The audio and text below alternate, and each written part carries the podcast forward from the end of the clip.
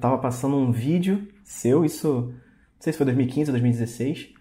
Você tava tomando um suco verde e eu olhei e falei, ué, Michel Teló tomando um suco verde? O que, que é aquilo dali, né? Naquela época eu parei ali e falei, como assim? Aí eu vim, e aí você começou a falar, eu vi que não era o Michel Teló, mas que tinha algo mega importante, assim, né? Tipo, caramba, isso faz muito sentido. Naquele é. dia ali começou a fazer muito sentido o que você estava falando. Né? Então, basicamente, eu te conheci assim, né? É, então, naquela época eu estava trabalhando né, como engenheiro, eu sou engenheiro de formação, engenheiro mecânico, e, e eu lembro que eu estava vivendo uma vida um pouco é, frustrada, né? frustrante. Eu não estava muito realizado. Não pela engenharia, mas sim pela falta de tempo que eu estava tendo. Eu estava muito sobrecarregado no trabalho e eu falei, cara, isso aqui me deu uma pílula de motivação. Naquele primeiro momento foi uma pílula de motivação.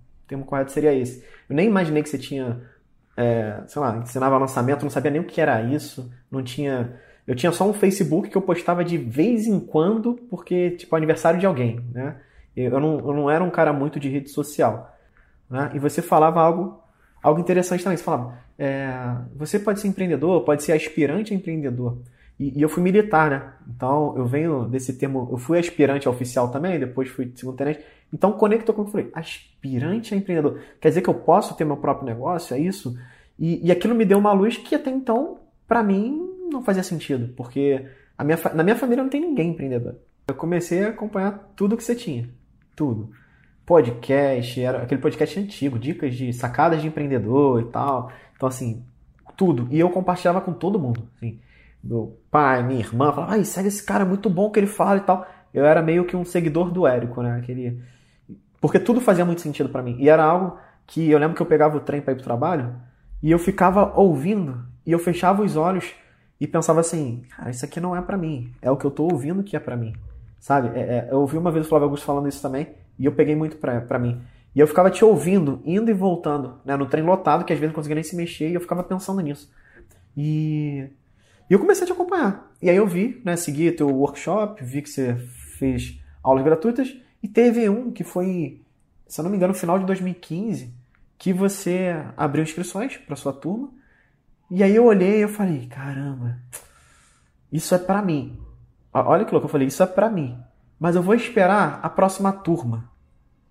É muito curioso, né? É, eu falei, eu vou esperar a próxima turma. A próxima turma é certo, eu vou entrar. Eu já tinha tomado a decisão um antes. Se você perguntar, você se arrepende de ter entrado depois? Sim. Se eu entrasse antes, estaria colhendo frutos antes. Então é sempre uma cadeia. Mas, assim, o que eu, o que eu lembro na época, é, analisando todo esse cenário, é que eu duvidava muito de mim. Não diretamente, mas assim, será que eu tenho que empreender mesmo? Será que isso é para mim? Eu não tenho nem produto, eu não tinha produto, né? Eu não tinha Instagram. É, eu, engenheiro é um cara meio cético, né? Então, eu falava, cara, a galera vai me sacanear, eu vou gravar vídeo, eu vou, sabe, me expor. É, eu, eu só pensava nisso, eu não pensava nos benefícios.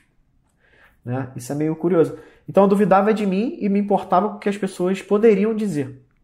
Coisa que é pura balela, porque hoje a maioria das pessoas só me agradece. Então é, é coisa só que fica aqui, né? O que fez mudar isso foi eu pensar assim, eu tava num, num período ali, né, recém-casado, né? Então, assim, recém-casado tá tudo tranquilo, tá vivendo, tá curtindo, casa nova, né? Só que eu, eu sempre tive um sonho de ser pai. E aí eu ficava pensando, é, o meu pai, ele, ele, é da Maria Mercante, né? Então ele passou a vida toda viajando.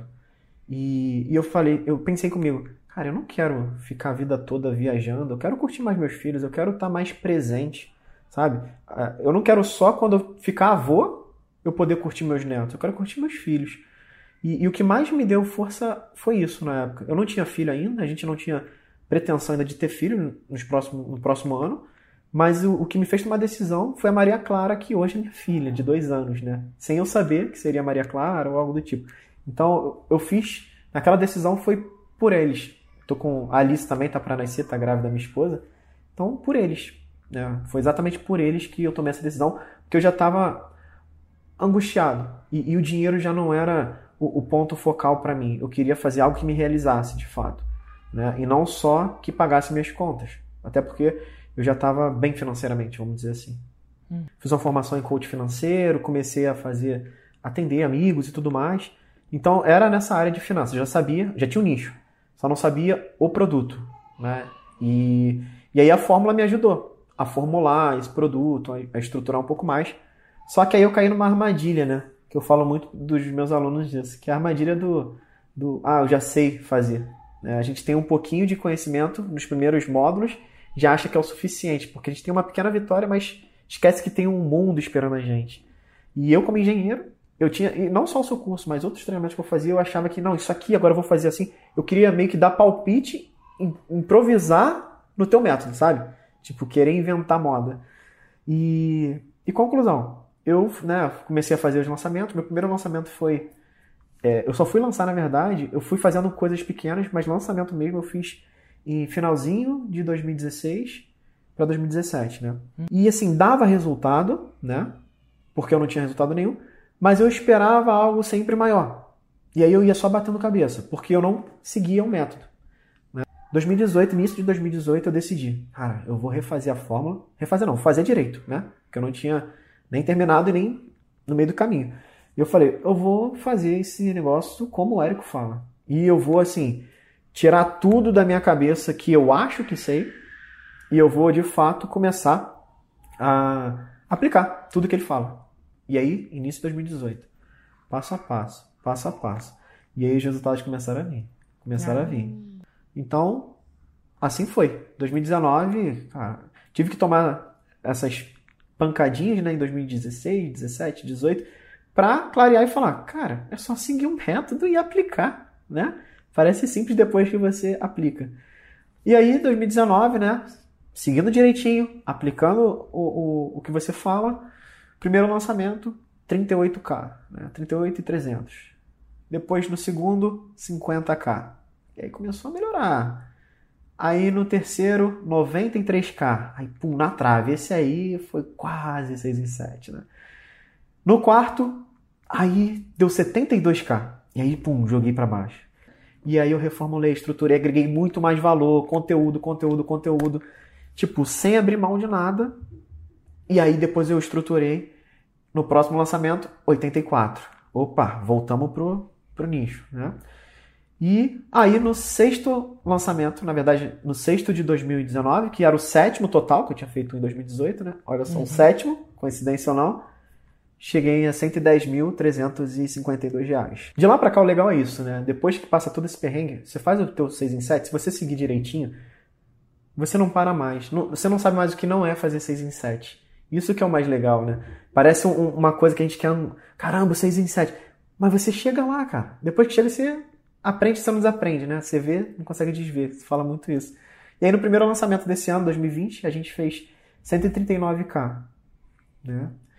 E aí, no segundo, 309 em plena pandemia. 309 já era surreal, Érico. Assim, o 6 e 7 é era surreal. Olha só, era, você vê, né? Até. E parece que tem muito tempo, mas não foi outubro do ano passado pra cá. A gente não tem nenhum ano que eu comecei a fazer 6 em 7 de fato.